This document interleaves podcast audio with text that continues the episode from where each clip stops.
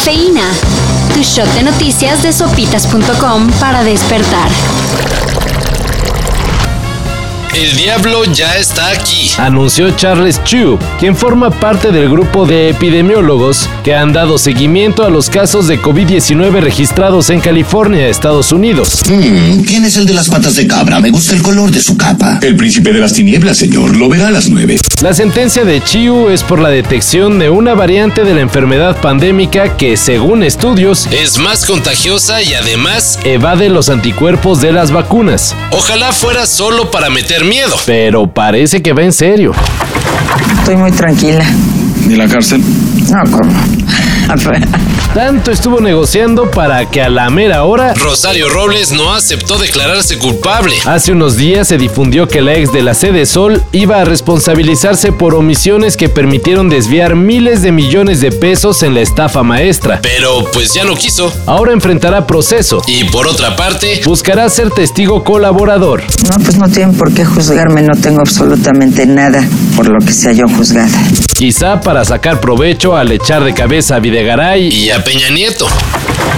Fue gran noche para el equipo. La verdad que se trabajó, se trabajó eso. Eh, gracias al equipo, a- a cre- al creer, pudimos hacer las cosas, gracias a Dios. Fueron las palabras del mexicano Jesús Tecatito Corona luego de que su club, el Porto, logró sacar de la Champions a la Juventus. Ahora a esperar rival en cuartos de final, donde ya no estará Cristiano Ronaldo, y según pronósticos, tampoco Messi.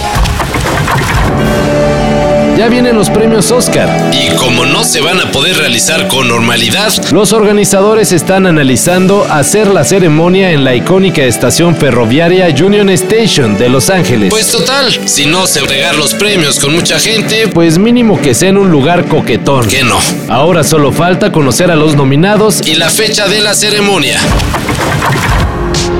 A The Weeknd se le resbalan todas las críticas por su presentación en el Super Bowl. Resulta que el cantante puede presumir que su tema Blinding Lights Lleva un año enterito en el top 10 de Billboard. más o menos 52 semanas en la cima de la selecta lista. Y eso es todo un récord.